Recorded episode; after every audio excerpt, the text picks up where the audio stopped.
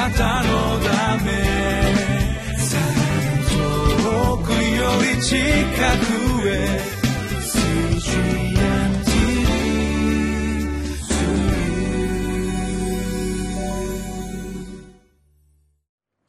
皆さんこんにちは。8月10日のリビングライフの時間です。今日の聖書の御言葉は詩編の49編13節から20節。タイトルは死後に望みがないなら最も虚しい人生です。暑い日が続きますけども皆さんいかがお過ごしでしょうか？聖書の中に誰でも乾いている人は私のところに来なさい。イエス様が招いてくださっています。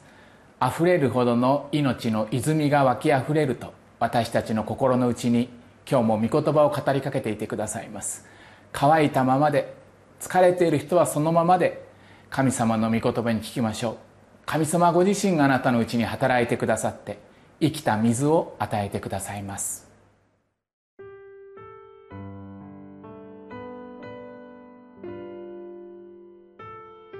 詩編49編。13節から20節。これが愚か者どもの道。彼らに従い、彼らの言うことを受け入れる者どもの道であるセラ。彼らは羊のように読みに定められ、死が彼らの羊飼いとなる。朝はすぐなものが彼らを支配する。彼らの形はなくなり、黄泉がその住むところとなる。しかし神は私の魂を黄泉の手から買い戻される。神が私を受け入れてくださるからだ。セラ。恐れるな。人が富を得ても、その人の家の栄誉が増し加わっても、人は死ぬとき、何一つ持っていくことができず、その栄誉も彼に従って下ってはいかないのだ。彼が生きている間、自分を祝福できても、また、あなたが幸いな暮らしをしているために、人々があなたを褒めたたえても、あなたは自分の先祖の世代に生き、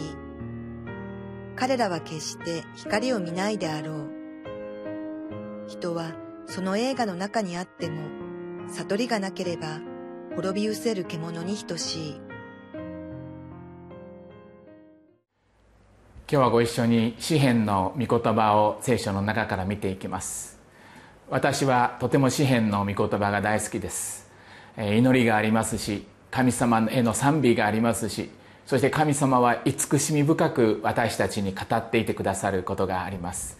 今日の49編の13節のところをお読みいたします。これが愚か者どもの道彼らに従い彼らの言うことを受け入れる者どもの道である。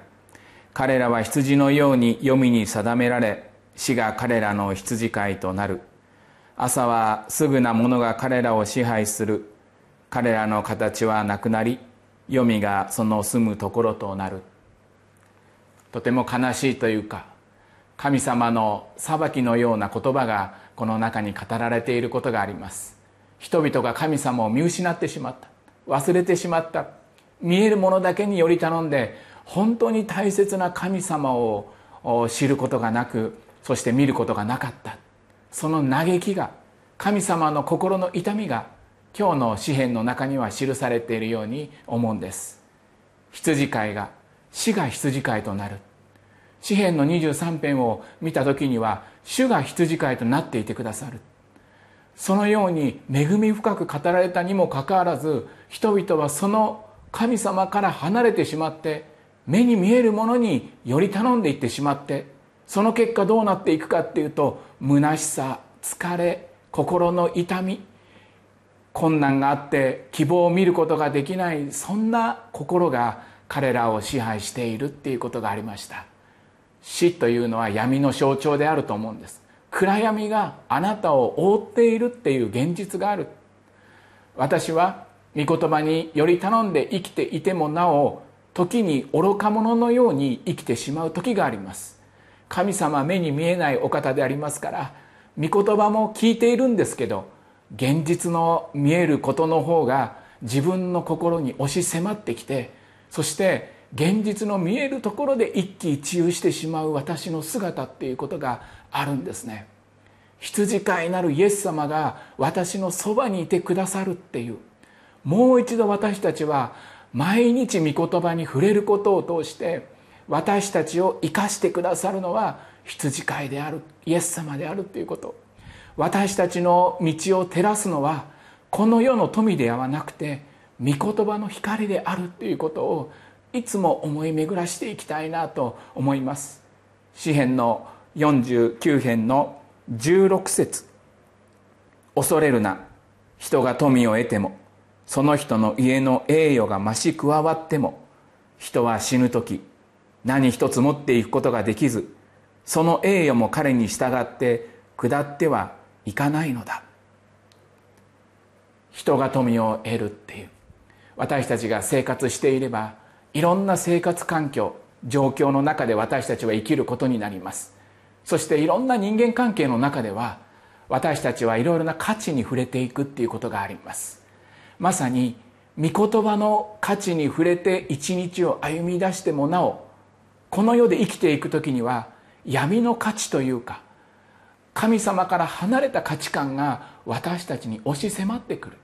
それは富の誘惑であるかもしれませんし何か人が栄えていることを見て自分は何で虚しいんだろうかなって目に見えるもので自分自身を見てしまうこともあるかもしれないんです。でも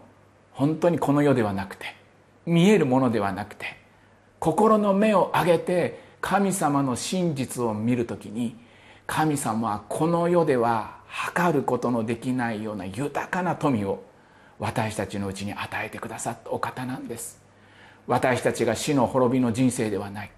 私たちはもう恐れに支配されて生きるそういう道でもない。恐れるなっていうこの言葉がここに記されていますけど皆さんは今日何に恐れているでしょうか。大体恐れの原因っていうのは目に見えるものによって恐れているっていうことがあると思うんです。恐れるなと言われてもなかなかそれを拭い去るということはできません。何が一番いいかっていうと神様が与えてくださる富がどれほど豊かであるか。信仰に入れられたっていうことがどれほど奇跡的なことでそして神の愛が私を包んでいることかもう一度私たちは当たり前になってしまうかもしれませんけどもこの神様の慈しみを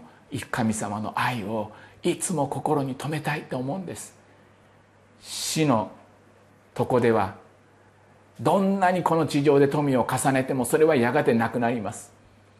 目に見えるものはやがて消え失せてしまうっていうものを頼りに私たちは生きているからいつでも恐れがつきまとうんです。でも神様が持たせてくださった私たちへの宝はそんな目に見えるものじゃないんです。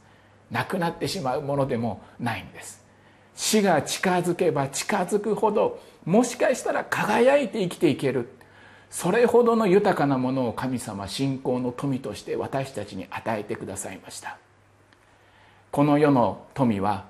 目に見えるものがなくなれば虚しくなっていきます。しかし信仰の富は目に見えるものがなくなって消え失せた時に輝いていくっていうことがあるんです。健康も私たちはそのままずっと健康であり続けるわけではありません。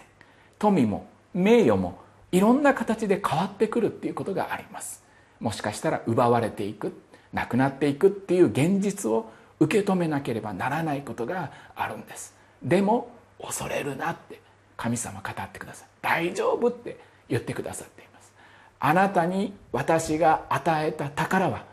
どんな嵐が吹いてもなくならない。どんなに弱さの中に落ち込んだとしてもそれは虚しくはならない。ますます輝いていけるものを神様与えてくださった。私たちはそんなものをやっぱり手にして生きていきたいんですね。目に見えるものではないもの。49章の20節。人はその映画の中にあっても悟りがなければ滅び失せる獣に等しい。羊は弱いものです。本当に羊飼いがいなければ道に迷ってしまうようなものなんです。悟りがなければってここに書かれていますけれどもそれは御言葉が私たちの心の内に泉のように湧きあふれていくっていう現実がなければ私たちは自分の知恵で全部を動かそうとしてそしてそれは虚しく終わってしまうっていうことがあるんですね。神様は道を示してくださいます。悟りを与えてくださいます。行くべき道がどちらなのかを思うべき思いが何かを神様いつも私たちのそば近くで羊飼いなるイエス様が私たちに語りかけていてくださるんです。こんな信仰の価値を私たちは喜んで歩いていきたい。この恵みが与えられていることに目を留めて私たちの信仰の歩みを続けていきたいと